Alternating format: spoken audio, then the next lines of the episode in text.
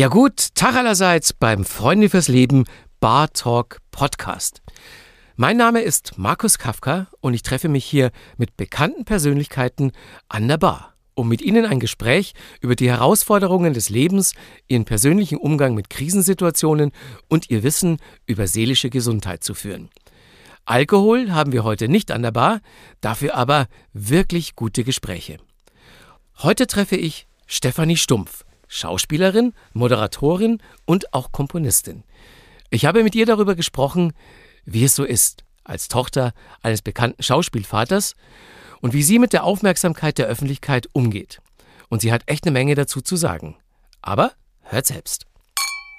Stefanie, du bist selbst Schauspielerin und du bist die Tochter eines berühmten Schauspielers. Wenn man so will, stehst du also quasi dein ganzes Leben lang unter Beobachtung. Erst wollte man wissen, ach guck mal, der hat ein Töchterchen, wie sieht die denn aus? Kann die auch was?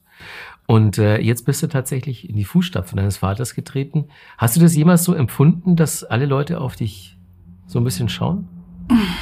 Dadurch, dass ich schon mit neun angefangen habe, habe ich mich recht schnell dran gewöhnt. Ähm, also wir sind ja keine Familie, die jetzt extrem das Privatleben nach außen tragen, dass man weiß, wie wir wohnen, welche Skandale oder was auch immer, sondern wir haben das eigentlich immer nur recht reduziert ähm, benutzt, kann man auch sagen, weil mein Vater und ich sind nun mal wie so eine kleine Firma zusammen, Vater, Tochter, und das hat ja auch viele Jahre wunderbar funktioniert bei Stubbe.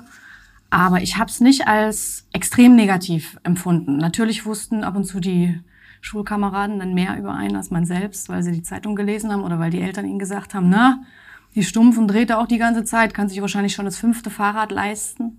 Ähm, da hat man so den einen oder anderen Spruch mal bekommen. Aber irgendwie, komischerweise, hat mich das nicht ähm, so negativ tangiert, dass es mich behindert hat in, meinem, in meiner Entwicklung oder in meiner beruflichen Laufbahn. Du sagst, mit neun ging's los bei dir. War das äh, auch so ein inneres Drängen schon von dir als Kind, dass du da vor eine Kamera möchtest oder wurdest du da noch so ein bisschen hingeschubst? Ja, nee, geschubst weder noch. Also ich habe recht früh angefangen, auf der Bühne zu stehen bin dann in den Chor gekommen und da äh, in Dresden und dann war ich dann halt ein paar Fernsehauftritte gemacht für den MDR. Und da Schritt für Schritt habe ich mich dann irgendwie dran gewöhnt, an Bühne und Kamera und an Publikum. Aber ich war eigentlich bis Ende der Schauspielschule eigentlich immer viel zu schüchtern, um zu sagen, hey, ich muss jetzt irgendwie in den Mittelpunkt und guckt mich alle an und ich kann irgendwas, sowas habe ich nie gemacht. Also ich wollte eigentlich, habe ich diesen Beruf eigentlich nur gewählt, weil ich nicht wollte, dass irgendeine andere die Tochter meines Vaters spielt. Also als Kind war ich eher schon so eifersüchtig irgendwie. Wenn, mein Papa. wenn irgend, genau, wenn irgendein, mein Vater eine Kinopremiere hatte, damals war das TKKG, ähm, da hat dann eine andere zu, zu meinem Vater Papa gesagt und das fand ich irgendwie blöd und dann habe ich mich dann bei der Premiere ganz demonstrativ auf seinen Schoß gesetzt. Das ist so das, woran ich mich noch erinnere. Ähm, dass mir eine Eltern mir die Chance gegeben haben zu sagen, komm, probier's doch mal. Da bin ich sehr dankbar, weil von alleine hätte ich, glaube ich, nicht gesagt, dass ich das möchte oder ich hätte es mir einfach nicht zugetraut. Ja. Jetzt so äh, mit Blick auf deine eigene Biografie, wenn du mal Mama wärst. okay. Kann man, kann man, das dauert noch. Ja, wahrscheinlich, äh, sonst würde man ja sehen. ähm, hast du schon eine Ahnung davon, inwiefern du dein Kind raushältst aus der Öffentlichkeit oder inwiefern du das unterstützt? Also so verglichen mit deinem eigenen Kindsein? Aus der Erfahrung würde ich sagen, mir hat es nicht geschadet. Ähm, ich habe halt früh gelernt, Verantwortung zu übernehmen, selbstständig zu sein und zu wissen, dass man abliefern muss, dass man, dass, dass ein gewisser Druck, dass man lernt, mit einem gewissen Druck umzugehen, egal wie alt man ist. So, mir hat, das hat mir nicht geschadet. Ich würde meinem Kind aber nicht empfehlen, Schauspielerin zu werden. Also Warum? nein, Gottes Willen, nein, ich weiß nicht. Frag mal Till Schweiger. Der hat all seinen Kindern empfohlen, Schauspieler zu werden. Ja, ja wenn es funktioniert, ist er. Großen Ungunsten. ja, ich weiß nicht. Also, wenn man Geld verdienen will und berühmt werden will, sollte man es nicht tun. Ich wünschte mir, mein Kind würde irgendwas machen, was, nicht, eine Ärztin oder so, finde ich tolle Anwältin. Das finde ich. Das, das, du merkst schon, ich will ein Mädchen haben, ne? Es kam jetzt eine Ärztin. Ja, ja, ja. ja. kleine Prinzessin. Hast du Kinder? Nee, auch noch nicht. Würdest du irgendwie sagen, hast du was in den Medien zu machen? Ich würde auch tunlichst davon abraten.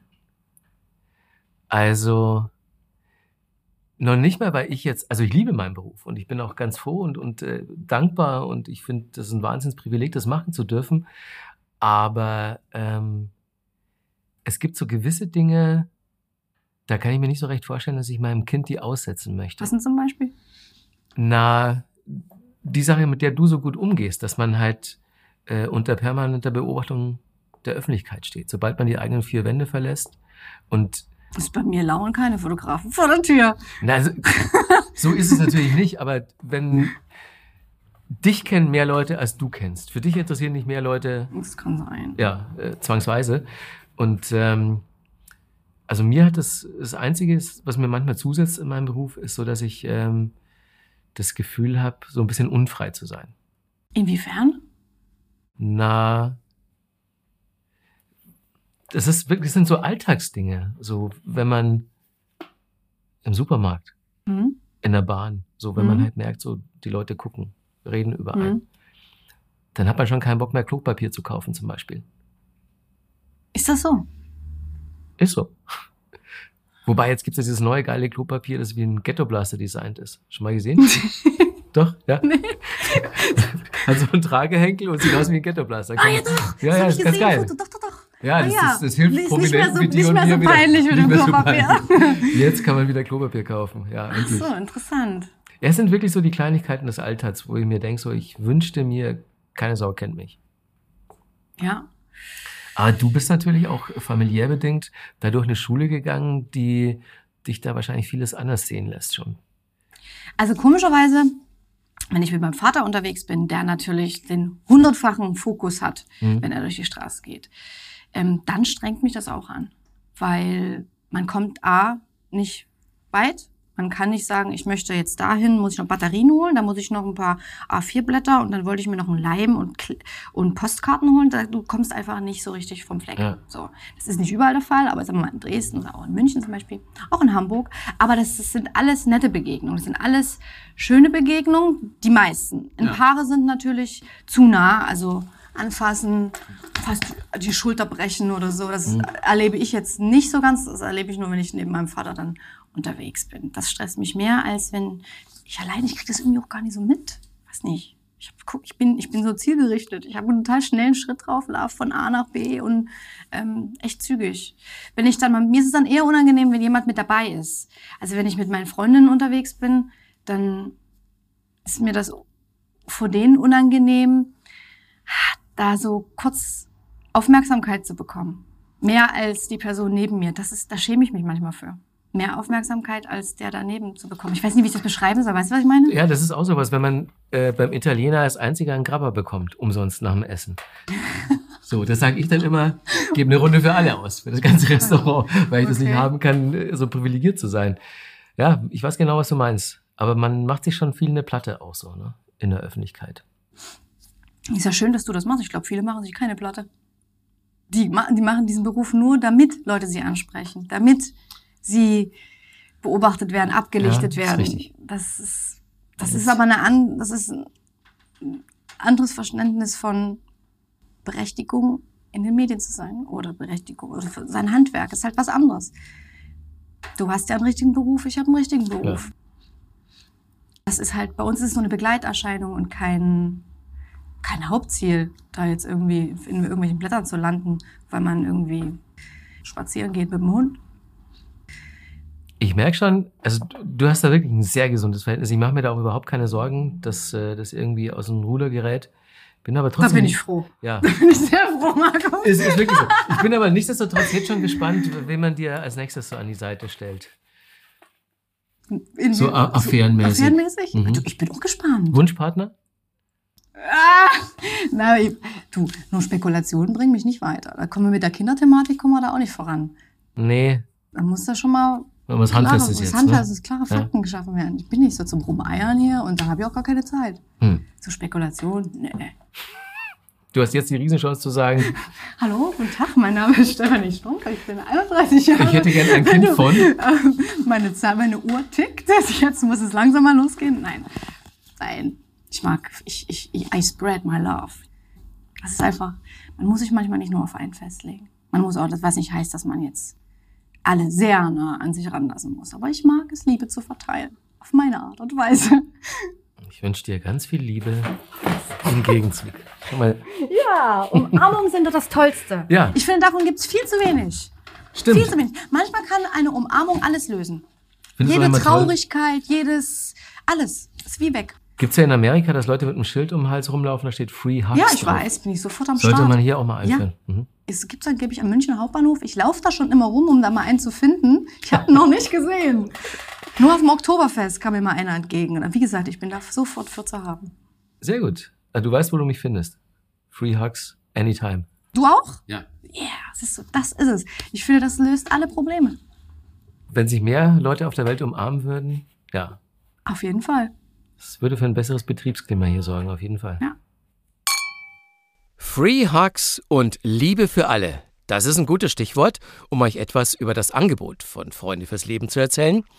Wir bieten euch online auf unserer Website, auf Instagram und Facebook Informationen rund um die Themen Depression und Suizid an.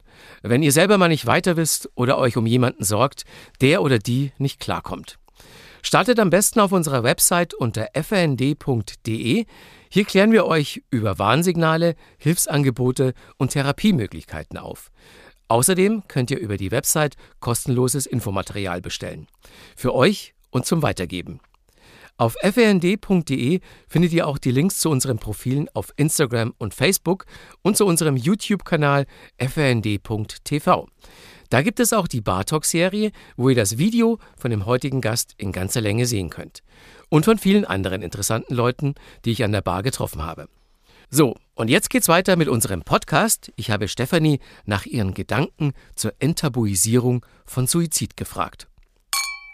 Wenn wir jetzt mal über das Thema Suizid sprechen, es ist ja offenbar so, dass das Thema immer noch tabuisiert wird. Was glaubst du denn, woran liegt das? Also für mich persönlich gibt es eigentlich überhaupt keine Tabus. Du solltest, also von daher, für mich war das nie ein Tabuthema. Auch in Gesprächsthemen nachts um fünf äh, bei einer Feier oder so. Ich weiß es nicht. Manchmal habe ich das Gefühl, die Leute wollen auch, auch in ihrer Blase weiterleben, dass vielleicht das Gegenüber oder der Nachbar da mit dieser Krankheit zu kämpfen hat. Die wollen sich damit gar nicht beschäftigen wollen, weil sie selber mit sich beschäftigt sind und vielleicht auch nicht jeden Tag gut drauf sind. Und sie wollen sich einfach die Stimmung nicht vermiesen lassen von jemandem, dem es vielleicht noch schlechter geht. Deswegen wird das ausgeblendet und wird nicht gefragt, sondern einfach ignoriert. Bis es einem dann vielleicht mal selber betrifft oder nahestehende Familienmitglieder. Und was meinst du, wieso die Medien und die Öffentlichkeit äh, so ein distanziertes Verhältnis dazu haben, wenn es mal darum geht, darüber zu berichten überhaupt? Na, dazu müsste es vielleicht ähm, mehr Leute geben, die auch bereit sind, darüber zu reden und über ihre Krankheit. Und äh, wer will denn in dieser sch schönen Glitzer-Glamour-Welt ähm, A, darüber, darüber reden, über sein, sich wie so ein offenes Buch ausbreiten, über seine Krisen des Lebens. Und B, ähm, ich weiß nicht, ob sich auf das so einer Titelseite denn so charmant macht und ob das so, die, Zeit, die denken ja an Verkaufszahlen. Ich weiß eben nicht, ob das ähm, einer, einer Zeitschrift wie dem Goldenen Blatt oder weiß nicht irgendwie ich weiß nicht ob das ist, das ist alles das ist ein Geschäft. Hier geht's nicht dass man wirklich was von jemandem wissen möchte.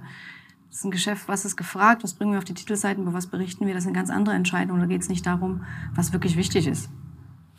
Was könnte man denn dann tun, um das zu enttabuisieren? Gespräche wie wir jetzt führen wie du auch mit Kollegen vor und nachher mir auch machen wirst.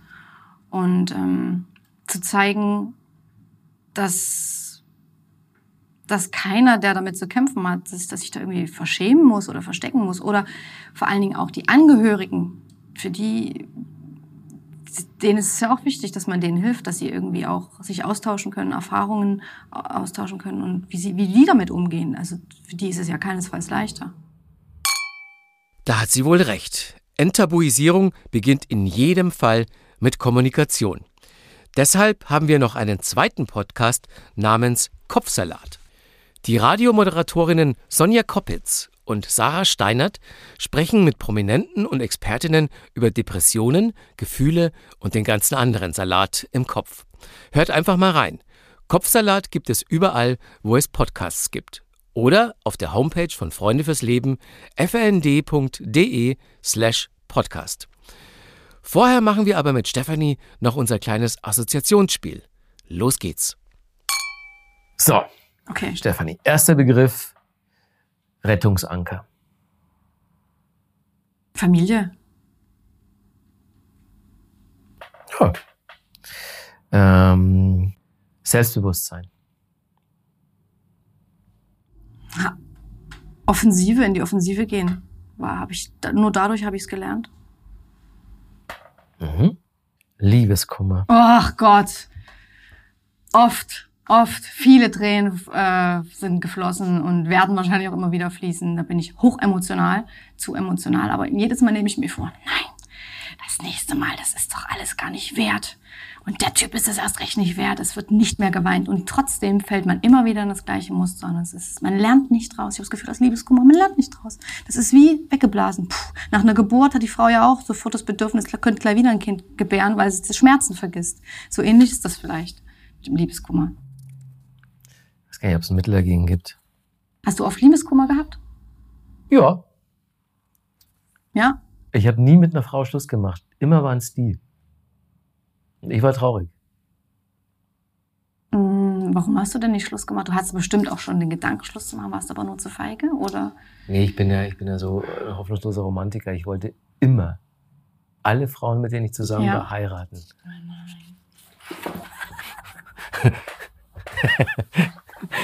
Blöd, ne? Nein, aber weißt du was? So muss es doch sein, oder nicht? Ja, ja, klar, wenn man, wenn man nicht unter den Gesichtspunkten eine Beziehung führt, ist Ja, eigentlich ist für den Arsch, ne? sinnlos, ja, absolut. Das ist Mhm. doch schön. Genau, und das habe ich jetzt einfach so lange gemacht, bis endlich mal sich eine erbarmt hat. Sie mich tatsächlich geheiratet hat. Nicht Schluss gemacht, geheiratet. Jetzt neu. Das ist eine komplizierte Sache mit der Liebe. Es ist wirklich kompliziert. Da kann man noch so viele Bücher lesen. Und ich habe viele Bücher drüber gelesen. Aber es, man lernt nichts. Es ist wirklich, Lebensratgeber, Liebe. ja, Beziehungsratgeber, alles gelesen. Nee, die sind Sinnlos. natürlich für den Arsch. Einfach Alles ist sinnlos. ab dafür, Augen zu und durch. Ist alles okay am Ende. Ja. Man muss halt so ein bisschen schicksalsergeben dann sein. Ne? Es liegt mir gar nicht. Kontrollfreak. Kontrollfreak. Da haben wir sie wieder. Mhm. So, wo sind wir hier? Letzter Begriff. Authentizität. Ich weiß nicht, ob das immer einfach ist, wirklich authentisch zu sein. Es ist schwer. Gerade wenn man unsicher ist, ist man überhaupt nicht authentisch. Weil man dann irgendwas versucht darzustellen, was man nicht ist. Mhm. Oder sich zurückzieht und plötzlich schweigsam ist, was man vielleicht sonst auch nicht ist. Es ist schwer. Es ist nicht einfach, authentisch zu sein. Und immer in der Mitte und so bei sich weil da die Selbstzweifel kommen und hier oder die Erwartungshaltung auch wieder, wie man zu sein hat und die man dann erfüllen möchte, weil man ja immer geliebt werden möchte. Gerade in diesem kranken Beruf des Schauspielers und vielleicht auch des Moderators, weiß ich gar nicht. Bei euch ist das nicht so schlimm, ne? Wie bei uns. Doch. Ja? Ja.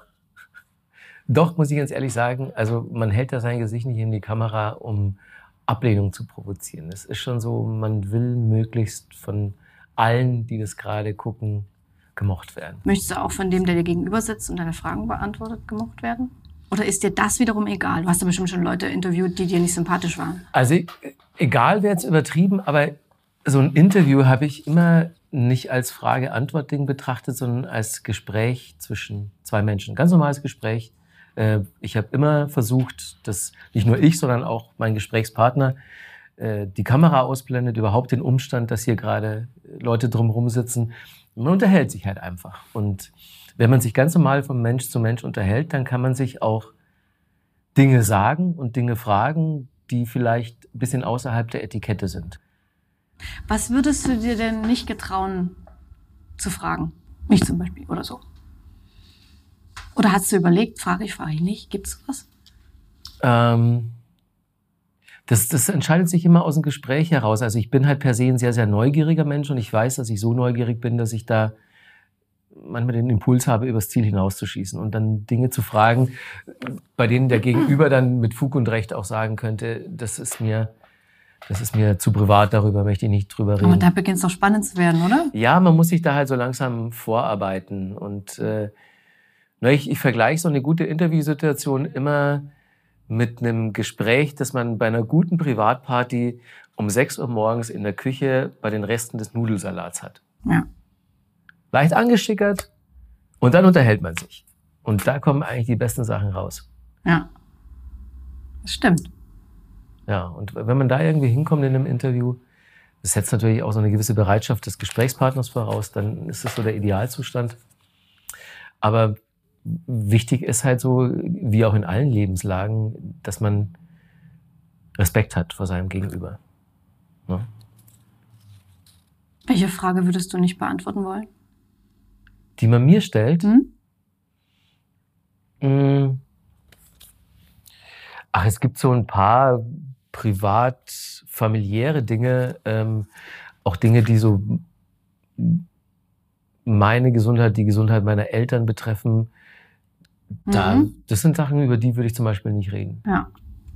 Geht mir ähnlich. Ne? Gerade, ähm, ne, ich weiß, dass ich in der Öffentlichkeit stehe und dass ich da so ein gewisses, ähm, so eine Bringschuld auch habe, abzuliefern und Mhm. dass es Interesse von Menschen gibt, äh, auch an privaten Dingen von mir. Aber ich habe immer versucht, zum Beispiel meine Eltern und meinen Bruder da rauszuhalten. Auch meine Beziehungen. Mhm. Ähm, bei dir ist es ein bisschen anders, weil dein Vater ja selbst in der Öffentlichkeit steht, aber na, du würdest jetzt zum Beispiel nie so interner aus eurem Familienleben, so was dein Bruder oder deine Mutter betrifft. Nee, weil ich so. glaube, es interessiert doch keine Sau. Sag bin, sowieso, ich bin sowieso erstaunt, was die Leute so interessiert. Wo ich denke so, oh Gottes Willen. ist einiger freaky Scheiß dabei, wo man sich echt denkt so, what the fuck? Wieso interessiert dich das? Ja. Ja. Wenn man, hast du mal geguckt, so was man für Vorschläge bekommt, wenn man dich googelt, was da Ja, als schwanger. erstes kommt? Schwanger, Schwanger? Füße gab's auch, glaube ich. Füße. Und Freund kam noch. Was Ähm, kam noch? Ähm, Weiß ich gar nicht. Was bei kommt bei mir dir? kam ähm, Frau, Ja. schwul, Aber schwul kommt bei jedem Mann. Wirklich. Da kannst du jeden Namen eingeben. empfinde ich als totales Kompliment. Frau, schwul und Größe kommt immer. Mhm. Die Leute spekulieren, wie groß du bist. Ja, antworte ich dann immer im Forum, schreib hin 1,86. ja, ja, was ist so beschäftigt? Siehst du, und das sind alles Dinge, wo man sich denkt, so, wieso interessiert die das? Aber ist so. Wollen es wissen, wie deine Füße aussehen. Gottes Willen. Das ist echt. Weirdo. Yes. So, das war's dann auch schon wieder mit der dritten Folge von Bar Talk. Dieses Mal mit Stefanie Stumpf. Ich fand's mal wieder sehr interessant. Wir hoffen, ihr hattet auch dieses Mal wieder Freude beim Hören und nehmt was davon mit in euren Alltag. Wir würden uns freuen, wenn ihr uns weiterempfehlt, unseren Podcast abonniert und vor allem, wenn ihr euch auch die anderen Folgen anhört. Mein Name ist Markus Kafka und ihr wisst ja, auf fnd.de findet ihr weitere Informationen zum Thema Krisen, seelische Gesundheit und Depression. Bartalk ist ein Podcast von Freunde fürs Leben e.V. Idee und Produktion Sven Häusler, Svensson Suite. Redaktion Diana Doku und Sven Häusler. Und mein Name ist Markus Kafka.